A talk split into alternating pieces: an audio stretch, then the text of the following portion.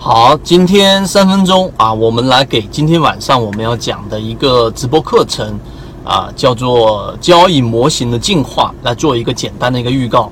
实际上呢，大家有没有去思考过这样的一个问题啊？大部分人都有分不同的阶段，然后呢，有些人一开始的时候就比较初级、菜鸟级别的股票市场里面的交易者是没有交易模型的，无论是打板，无论是中线，无论是短线。无论是低吸啊，无论是哪一种交易模型，它都没有一个完整的交易系统，所以呢，它常常都是乱操作，听别人去，任何人吹一只股票，然后啊，这个无脑的就杀进去了，这是第一种情况。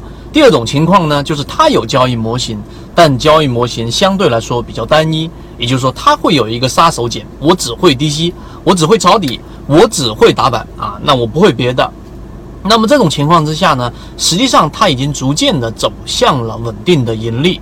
那稳定的盈利就意味着它只赚自己能赚的钱，我不能赚的钱我就不会去操作。我低吸的我不会打板，我打板呢我也不去学任何的低吸，只在自己的交易模型里面进行盈利。这是第二种级别的交易者。第三种级别的交易者，在这个市场当中几乎是非常非常小的一部分人。那么这一部分人就是真正的大成者，能够去做到比较大的收益的。我举一个简单的例子，现在某啊某论坛当中有一个大神的 ID，并且啊以我们的经验，并且通过官方的认证，确实他的每一笔交易是真实的。他做到怎么样的收益呢？你现在用自己的想象来想象一下，如果给你四个月的。啊，这一个想象力，四个月的时间，你认为他能做多少收益？可能真的就是网上那一句话：贫穷限制了我们的想象力。四个月，他做了四倍的收益，没错，四个月做到了四倍的收益。那么这一种呢，实际上就是我要说到的，今天晚上我们重点会给各位详细讲到的交易模型的进化。真正的第三种级别的有大成者的交易者，他不会总是停留在自己稳定的交易模型当中啊。当然会有一部分人会退缩在这个位置上啊，自我安慰的说：“我只做自己的交易模型，我把它放到这个极致就可以了。”但实际上并不是这样的。这样的这一种大成者，他会不断的进化自己的交易模型。低吸，他会学会他的交易模型，并且比较稳定的低吸交易模型。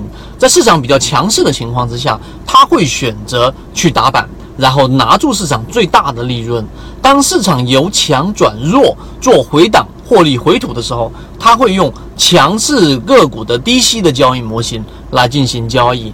当市场出现我们所说的这一种由强转弱的回档，并且风险急剧增加的时候，他会用分仓的方式来小仓位的进行试错单，然后等待市场出现大的这一种调整。当市场出现大的调整的时候，他会学会重仓的分仓建仓的这种啊底部个股来进行操作。这就是交易模型的进化的重要性。你需要掌握的，真的就不是。一招鲜，而是十八般武艺，然后逐步逐步的增加你的技能。可能这个交易模型，或者说我们所说的这个思维，以现在的你，我不知道观点是怎么样的，可能冲击很大，可能会认为是啊这种不可思议的东西。但是，请你回忆刚才我讲的，一个月翻一倍，四个月翻四倍的交易模型的人确实存在。那么，它就是交易模型不断进化的这一个结果。